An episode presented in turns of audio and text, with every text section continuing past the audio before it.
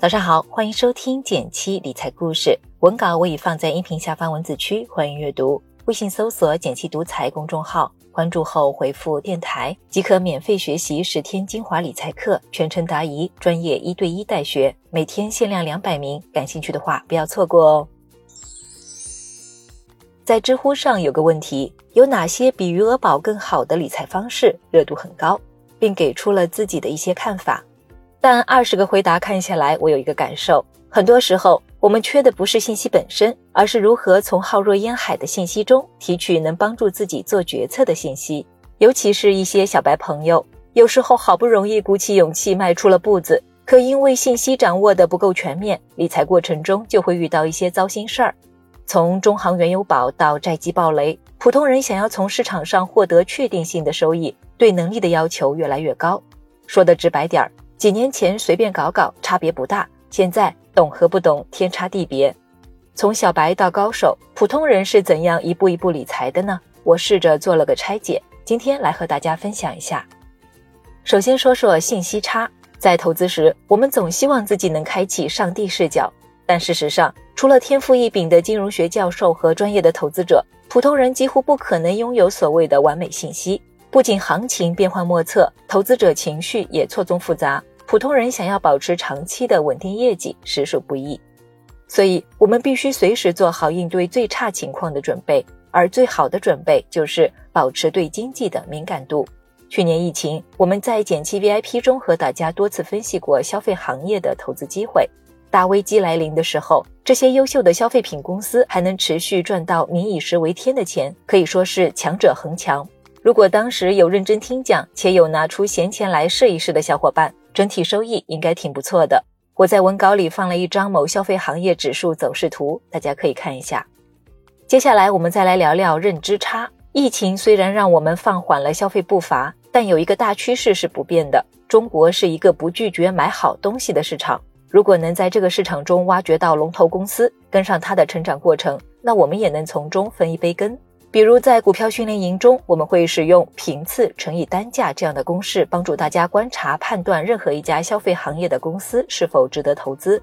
我们会把消费品分在四个象限中：高频高价、高频低价、低频高价、低频低价。这个大家可以看一下文稿。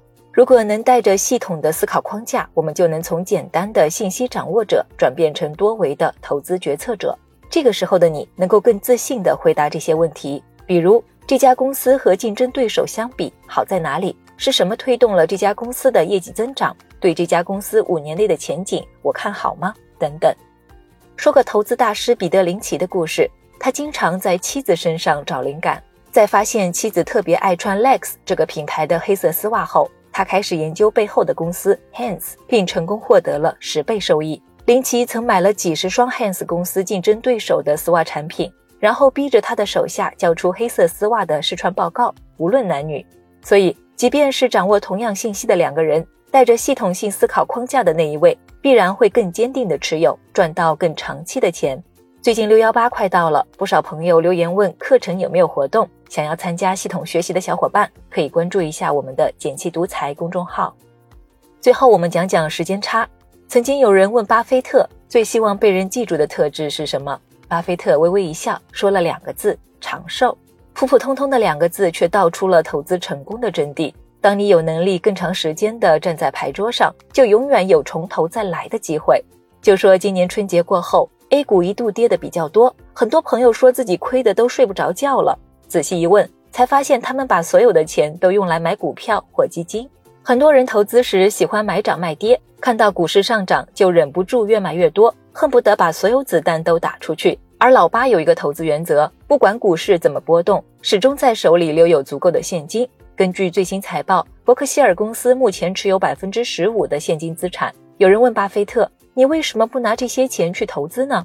老八说：“如果没有机会买到便宜的公司或股票，那么还是要保留一部分现金。百分之十五是一个比较健康的比例。”假如你手里有一笔十万元的闲钱，建议你保留百分之十到百分之十五左右的现金，也就是一万到一万五左右。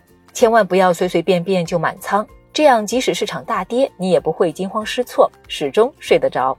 我们总跟大家说，把更多的精力用在提升自己上，做个长寿的投资者。让自己创造现金流的能力和享受的能力维持更长时间。以前总以为生活成功的标志就是能大把大把赚钱，然后大把大把的花出去。时过境迁后才发现，最了不起的理财方式是在一个人的收入范围内过上最自由的生活。最后和大家分享个好消息，六幺八马上要来了。我们这边的课程除了诚意给到的价格外，还有特别福利、直播抽奖等活动，欢迎大家参与。二零二一就从学习理财知识开始，给自己一个变富机会吧。好了，今天的内容就是这些，文稿已上传，有需要的小伙伴可以去阅读。新粉丝朋友记得按照开头的提示操作来领取超级实用的理财干货大礼包哦。点击订阅我的电台，每周一到周五和你分享实用有趣的理财投资知识。我们明天不见不散，拜拜。